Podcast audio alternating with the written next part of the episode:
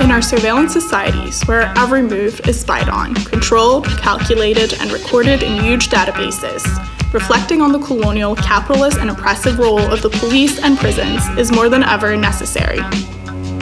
When new videos of police intervention create scandal because of their racist violence, the leaders, the police, and the politicians talk about bad apples. But if we look at the basic trend, these blunders have been repeated for decades. Police misconduct is systematic, police violence is systemic. In the second season of The Whole Orchard, we offer you a more specific way to think about these issues still in the form of interviews with passionate activists, we're addressing, among other things, the impacts of these institutions on sex workers, policing in indigenous communities, anti carceral feminism, the militarization of police forces, transformative justice, and migrant prisons. It is time to put an end to the hypercritical and misleading liberal view that all police vices are the fruit of a few rotten apples. From the roots to the sprouts, police departments at all levels embody decaying apple trees in a filthy orchard of trash. Let's take the whole orchard.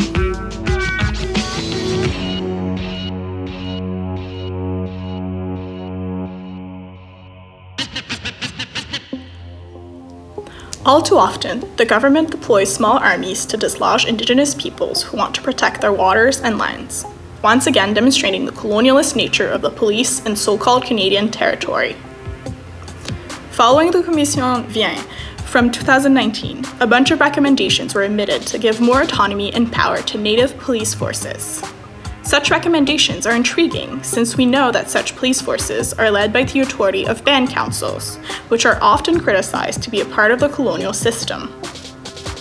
Indeed, the band councils emerged from the Indian Act that was passed in the 1860s. This resulted in a second set of authority over the Native communities, since all Native communities already had some form of traditional governance. Further enforced by the INAC, the Indian and Northern Affairs of Canada, the new band council's authority claimed it could decide on behalf of entire communities so they could interact with the government. It seems that while there is already tension over those issues in the reserves, giving the band council political control over the police forces would create even more tensions and allow for political repression inside the reserves themselves. Would more native police actually help these communities or encourage infighting? How would that play out within activist struggles actually going on on the reserves? The case of Akwesasne provides interesting reflections on the matter. Recently, the Dundee land claim has been approved, which means that 20,000 acres of land has been ceded to the Canadian government for $240 million following a referendum that had a 28% participation in the population of Akwesasne. Obviously, the Band Council led those negotiations, creating a lot of tension on the reserve. As a hint of response, a group of residents started having a land back camp on non occupied land nearby. The camp is to foster using Kanien'keha language and culture based learning. We interviewed a member and founder of the language camp to try to understand the relationship between the Mohawk police and the residents on the reserve. First off, could you explain what was your vision for the camp and how it came about? So, this wasn't exactly my vision, but uh, like it was a consensus among the clan family that I belong to.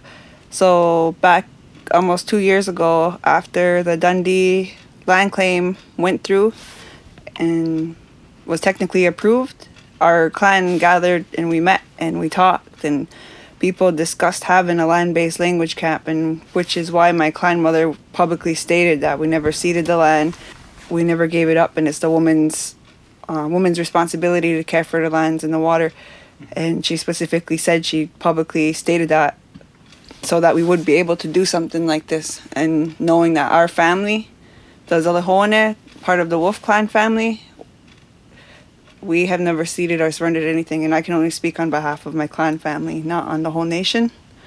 So this vision came about through those meetings when we were trying to decide what we were gonna do as a reaction to the INAC Band Council. Technically taking um, a payout to surrender our traditional territories. And then after meeting with people like Isaac Murdoch and their language, their uh, land based camp they have, and hearing their story made me realize that that's something that we need on top of like making a stand that we never ceded any land.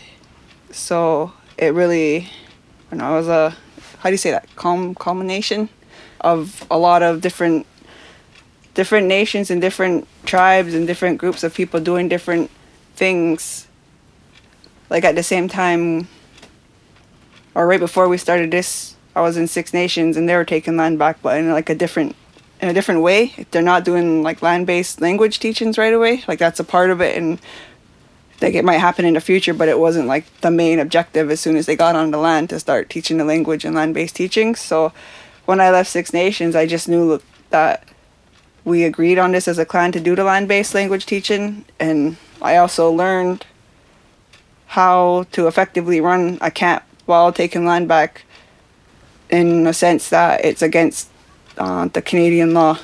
So i kind of like it's a yeah it's just a mixture of everything we went through in the last two years and different experiences i guess but it ultimately comes from the consensus of our clan that yeah we're gonna we're gonna do a land-based language camp here but yeah, that's where it started. What's been the response from the community and the other clans around Akwesasne?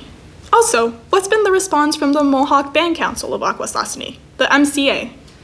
So, surprisingly, we have a lot of, I almost call it like silent support because we've had, well, one other Bear Clan family publicly stated they're against it, and I, I had a young woman and her family stay here for the first week with me that belonged to that family. So like they made it known that we're here. And then um afterwards when people started finding out, we started having community start doing fundraising for us to be able to buy the supplies that we have in the building and the structures, everything. This was all made possible by community support. Like we hardly put any of our own money into anything except for like take care of our family here.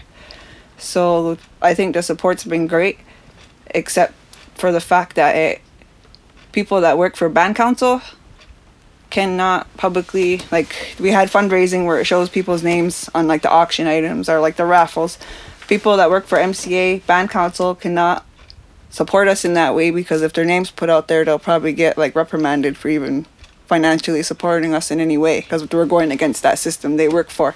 So, and that's the majority of the community that works for the band council. So a lot of times, like we got support, but it's from like certain pockets and groups of people that don't don't answer to them. So that's what's what's been difficult. But I know we've had like the chief that belongs under my clan title. He showed up here, talked to me, and he's like, "Oh, what can we do to help?" and come back. So like we got like his verbal support on top of the clan mothers, but he takes direction from the people and from her. So like it, it was good that he came here to show up. And then we've had people from we have two separate longhouses with two separate beliefs, the Guyana Lagoa and the Handsome Lake. Both of those longhouses support what we're doing. People not the whole longhouse, but people that sit in those houses. We've had people show up here from both and that's a big deal for us in Akwesasne. But not many people see that because it's just us out here. So I think the support's been good, but we've been told for over 100 years that we couldn't be on this land. So it's going to take time for people to stop thinking in that way to be comfortable enough to step foot out here and not feel afraid. Yeah.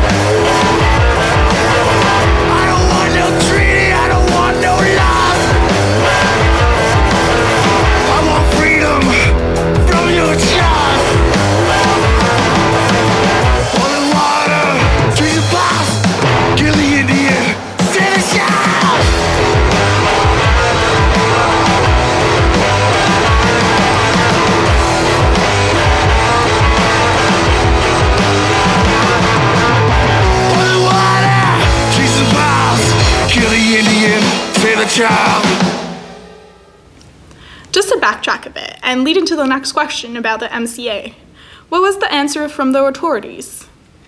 Well, let's talk about uh, MCA first.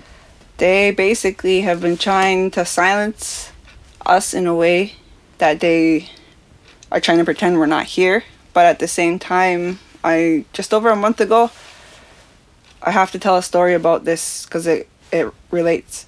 There's a group on what's so-called Cornwall Island on the Ontario portion of Akwesasne. There's this group that's trying to reinstate the St. Regis Iroquois Indians band office, which is what we were called, the St. Regis Iroquois Indians. And then um, a few decades ago, someone fraudulently changed the name to Mohawk Council of Akwesasne. And this leads to a lot of confusion because the St. Regis Iroquois Indians, uh, this establishment is very similar to Six Nations in a way that we weren't just Mohawk. We had Onondaga, we had Abenaki in Akwesasne. We had, it was so prevalent that even though we only have wolf, bear, turtle for our clans in the Kanien'kehá:ka Nation, we had the Snipe clan that would sit in for the council and they had a voice. So that just shows the prevalence that there was Onondagas and Abenaki. So by them changing the name to Mohawk Council of Akwesasne makes everyone think that they're all Mohawks here, and it's not. Because if you're not, if you're uh, Deer Clan or Snipe Clan, then you're not Mohawk. But we have a lot of them here. So this this group are actively trying to reinstate that name to remind people that we're not just all Mohawks. But at the same time, they have group a group in that office that call themselves land land protectors, and they're going around and they're dealing with land disputes within the boundaries of the reserve. So people like if say Travis passed away and his family tried to kick me off the land I was on because it belonged to their family, like that kind of thing. That's what they're doing. So, I guess because they're technically terrorizing community members, they started a petition against these land protectors. So MCA put a statement out saying there's a petition against these land protectors and all this, and then right at the bottom it says there's a group on Hopkins Point Road, and um, they need to respect the the owners or whatever, like saying here, like trying to lump us in with that group, and when we're not affiliated with them. So their response is by trying to umbrella like include us in with this petition that has nothing to do with us to remove us from this land. So basically, the band council is actively trying to find a way to remove us from this land. That's their position, while at the same time trying to like keep support and keep keep attention from here. So it's it's like that thing where it's like a hush hush, like let's deal with this under the rug, basically. And um, that's that's what MCA has done. How about other police forces? And how does the MCA relate to other colonial police, like the Ontario Provincial Police, the OPP, the Sûreté du Québec, the SQ, or the Royal Canadian Mounted Police, the RCMP? I don't know if this is relative, but so MCA has a conservation department. So when we first got down here, they're the ones that found us. And from what I've been told, conservation is the only ones that have ever come down this road. And since we've been here, RCMP, SQ, and Aquis have started coming down here. The first time I met with the RCMP, they were in, like, they were communicating with conservation because one of the conservation officers is my cousin. They, it seems they were trying to use that against me because I was talking to him because he's my family. I told him things, and he went straight back to the RCMP and told them what I said. So they're almost acting as agents for the RCMP, and that's our Band Council Conservation Department that come down here. And I got video footage and evidence of them meeting at the end of this road talking. As soon as I they seen me, they dispersed and got in their vehicles. So that tells me they got something to hide. And then since shortly after this occurred, this camp, now conservation, you have to call the police station and get a hold of them. So now they've become almost a policing agency in themselves. Um, and they actually don't even do their job very well for conservation here. As you can see, all the stuff like there's garbage and non-native hunters and all that, and that's their job. They'll drive right by that non-native hunter to come down here and bother us. So that tells me that that I don't know how long that relationship's been with conservation and RCMP, but to me that that's a problem because they they have no business in our business, and um, on top of that, they have the SQ liaison comes down here every time with the Akwesasne Mohawk police liaison. So now the SQ is using this as a way back into Akwesasne because they're not there. They got kicked out. And um, the RCMP too. So this SQ goes down to Ganadago, right in the middle of Akwesasne, meets with everyone in the Akwesasne Mohawk police station, and they drive down here. So he's trying to like form this established relationship with them right now, and it's all stemming from here. So I told him that he's not going to use us as a way in. And so we have the conservation working with RCMP, and we have the Akwesasne Mohawk police working with the SQ. You spoke a bit earlier about how a lot of people tend to romanticize the idea of community policing and having a police officer that knows you and understands you. Could you speak a bit about the reality of MCA police in Akwesasne and how they relate to the colonial struggles and how it feels to have a police that is related to you and that knows you? Well, I could tell you one thing. So, even though they call it community policing, that right there is an issue. We never allowed police here. We established the Akwesasne, it was like a peacekeeper program. The peacekeepers were people from our community.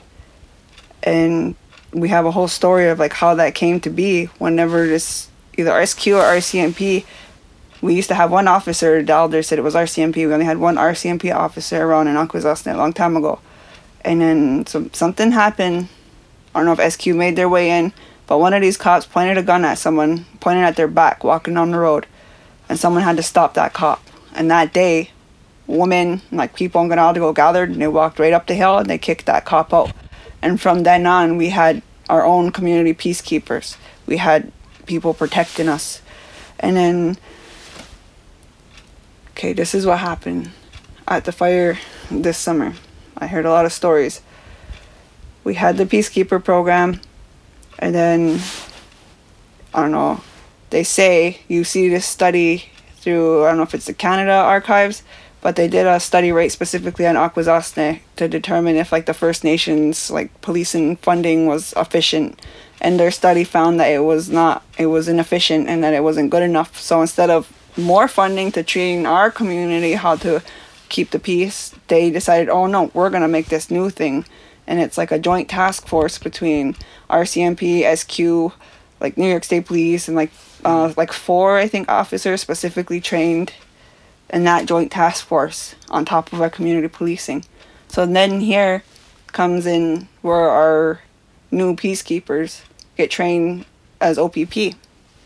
They come in, train like a OPP police officer. They don't have that same mentality that our old peacekeepers had. Like, if you see someone drunk and you know them, you're gonna bring them home and make sure that their mom takes care of them. We don't have that anymore. Now, we'll have people getting brutalized and tased and shot in jail and get no medical care because those officers are no longer community minded or half of them are not from here and most of them are not native.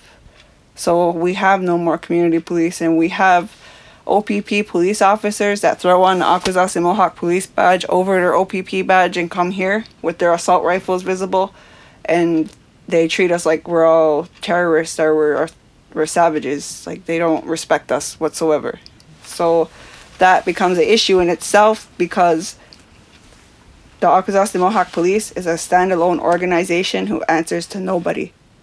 So if we put in a complaint against these cops that brutalize us, the farthest up it goes is to Shawn Dulude, the ex SQ chief of police, and that's as high up as it goes. And then, if anything, it might go to band council who pays their checks. So band council is like who they may answer to, but they claim they're two separate entities. And as of right now, they're actively separating themselves from the band office, which tells me that they're trying to become a, almost like a, like a literal standalone police force who would answer to nobody but Shawn Dulude. And everyone takes issue with him being non native from Quebec, ex SQ officer.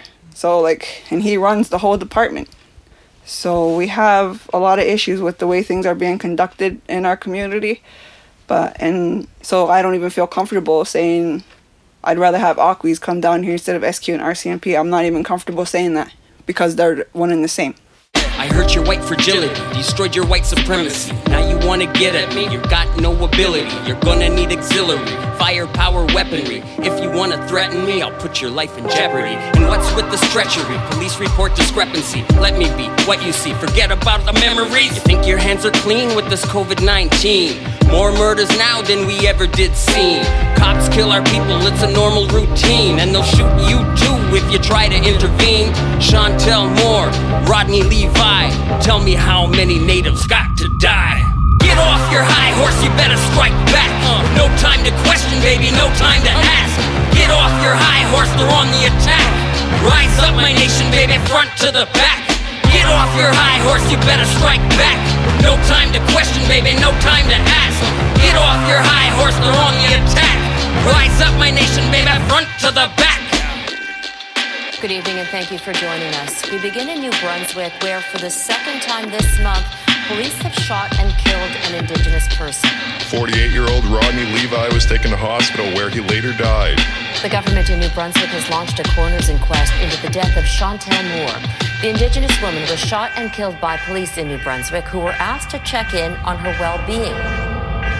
Get off your high horse, you better strike back. No time to question, baby, no time to ask. Get off your high horse, they're on the attack. Rise up, my nation, baby, front to the back. Get off your high horse, you better strike back. No time to question, baby, no time to ask. Get off your high horse, they're on the attack. Rise up, my nation, baby, front to the back. Before colonial police was introduced to your traditional territory, was there a need for anything analogous to policing? Was there a distinct group of people to enforce rules or decisions? So before police, we had the Indian agent. And the Indian agent was only responsible for paying out like like collecting leases and paying us yeah, so that Indian agent was responsible for handling all like our our affairs between the government and us. And then there's even the story of Jake Ice. So this is why we have such a tumultuous relationship with the police. Right where I grew up in Ganadigo, the Indian agent's office was right on the top of the hill where I lived. And they were trying to force us to start voting in the INAC system. They're trying to, um, like, I don't know, like force it on us, and nobody wanted it. We had our own governance. And we basically um, tied up the Indian agent and the cops and locked the doors shut when the vote was supposed to happen. And then they left, and we thought we got rid of them. And then, like a few weeks later, the the cops come rowing across our river and go to the Indian agent's office and call for all the chiefs. And then um, one Jake Fire, which was Jake Ice's brother, showed up there, and right away he seen one of the cops that he tied up, and he knew there was trouble. And he tried to yell out, and the village is so small and so populated that like people heard him. And then his brother and their supporters and everyone came running up there and seen him in handcuffs. And then his brother Jake Ice, who was a big guy, he was in recovery. He used to be an alcoholic. He went after that cop to try to like get his brother, and that cop shot him dead. And then um, they arrested all the chiefs and their supporters, and they put them in jail for a year until they agreed to participate in the INAC system for band council. So this all happened, and we have a statue of like Jake Fire right in Ganadigo. That that was like our first taste of colonial policing. Like 1888, right around the time Dundee, like they say the surrender, the invalid surrender happened, because that was right around the time the Indian Act and INAC system became established here. I believe was like 1888 or like around that time, like late 1800s.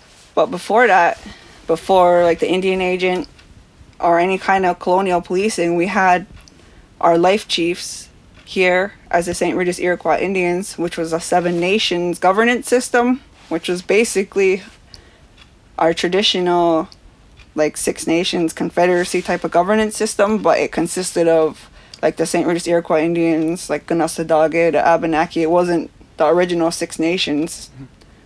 And in there, they had their own like Catholic type of life chiefs, and we still conducted ourselves in a way that was similar to Gaina Lagoa, but with like the Catholicism mixed in because that's the only way we could survive our culture alongside these colonial people who were trying to destroy us and bring us to residential school and just kill our whole culture. the only way we could make it survive was by almost like appeasing them, like, yeah, we'll get on our knees and pray with you and be Catholic, but behind our backs, we were still doing our ceremonies. So we still conducted ourselves in a way that people only had to put a broom across their door and nobody would come to their house because they knew they weren't home. They could leave their doors unlocked.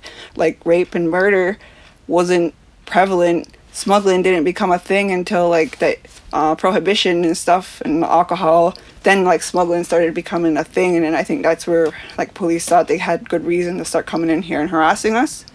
But even before that, when you asked me, my mind went to um, way long before when we were in longhouses in like Mohawk Valley, before the French Jesuits and everything came and gave us alcohol. Our people lived as a clan in a longhouse, and they say we didn't become nuclear families until alcoholism came in because the men would be getting drunk on one end of the longhouse and the women and children would be over here afraid because they'd be getting loud and violent. And then that's how the colonizers got us to sign treaties and touch the pen and everything's gone. So that's when we started moving out in our own homes and like domestic abuse and stuff started becoming a thing. And then that's where I think there became a need for peacekeepers and stuff. Was when alcohol came in the picture because we no longer lived the Goa. So it goes pretty far back. Do you want to tell us how people can support this? Well, like for here specifically, we have like the Ganyakahaga land back at gmail.com or send like donations and to keep, like to watch. We have uh, like we only have Facebook social media account, but to keep updates and to see what's going on. Maybe there will come a time we'll need support and more people to be here physically. But right now, like we're here teaching our children and stuff, but we do need help like building it up here to make it a place where we can teach our youth and teach our people land-based language teaching and I know there's like um, like settlers and like non-native people who are interested, but like right now we're at a point where we're just ourselves trying to get our language and our culture back. We have to work on that. Like teach my children, teach myself before I can start like teaching people from the outside that want to be a part of it. I would really highly suggest people figure out whose territory they live on and find out if they have any ongoing struggles or anything like that that they need help with because it's really the responsibility of those people because their ancestors made agreements with our ancestors to have that peace and that friendship to continue with those relationship building. So it's almost like who where you live is your responsibility that land is just as much your responsibility as it is that natives person if they're struggling and fighting against something trying to protect their environment trying to keep themselves safe from being murdered or missing or police violence. It's really up to like those allies to start stepping in and start supporting those people. Yeah. As we've seen, native or not, police is police. Better life doesn't emerge from violence and oppression. Having a way of supporting the repressive part of Native communities makes it possible for the government to pretend they're helping those communities, while at the same time making sure that their poverty is maintained. Keeping communities from coming together by enforcing laws specifically aimed to put them in jail creates divisions along what is considered legal or not. Those laws are based upon a colonial and white supremacist justice system. Punishment and jail won't resolve the reason why people are breaking the law in the first place. Therefore, there is hope in community initiatives like the Kanien'kéha language camp that aims to keep alive less repressive traditions.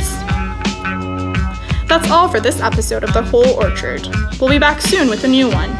You can join us at the 15th annual Anti Capitalist May Day demo, which will start off at 5 p.m. at the so called Place du Canada. This year's theme is Colonial and Ecocidal Capitalism is War.